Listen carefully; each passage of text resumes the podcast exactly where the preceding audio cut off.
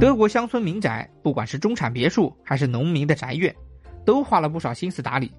即使在冬日，仍可见绿意；若是夏天，那更是五彩缤纷，花花草草各司其职，从布局到修剪，处处有美感。即使只是在外面看看，也觉得很有趣。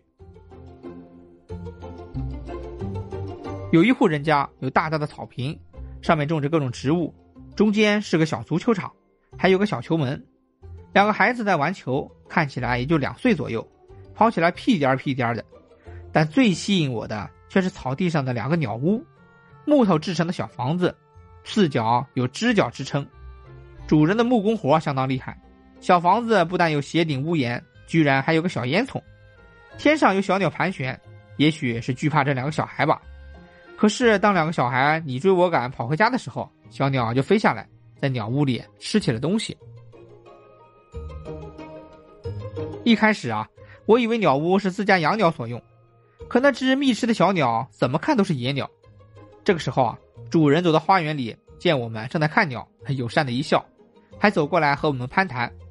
虽然对方的英语不太灵光，但比比划划中，我们还是搞清楚了这鸟屋的来龙去脉。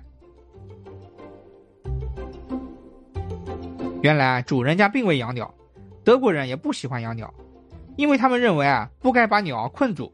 之所以在院子里设置鸟屋，是因为德国啊冬天寒冷，甚至啊有的时候会低至摄氏零下二十度，鸟儿要在这种环境中觅食十分困难，所以德国人常常在院子里盖一个小小的鸟屋。即使是住在城市里的人，也会在阳台上放置一个鸟屋，并且啊在鸟屋里放一些粮食。供鸟儿休息并填饱肚子。在德国人看来，鸟儿可是维持自然生态的好帮手，不但能吃害虫，还能传播花粉和种子。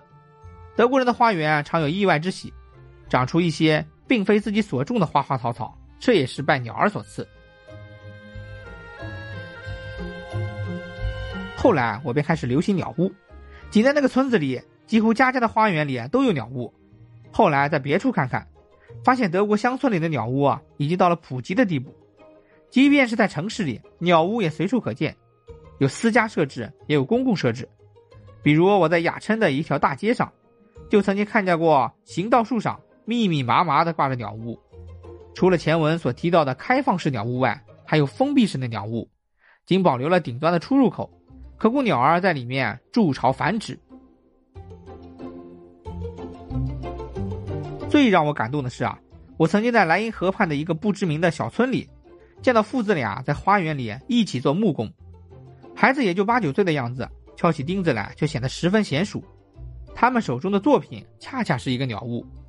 德国小学生必修手工课，其中一个重要作业就是亲手做一个鸟屋。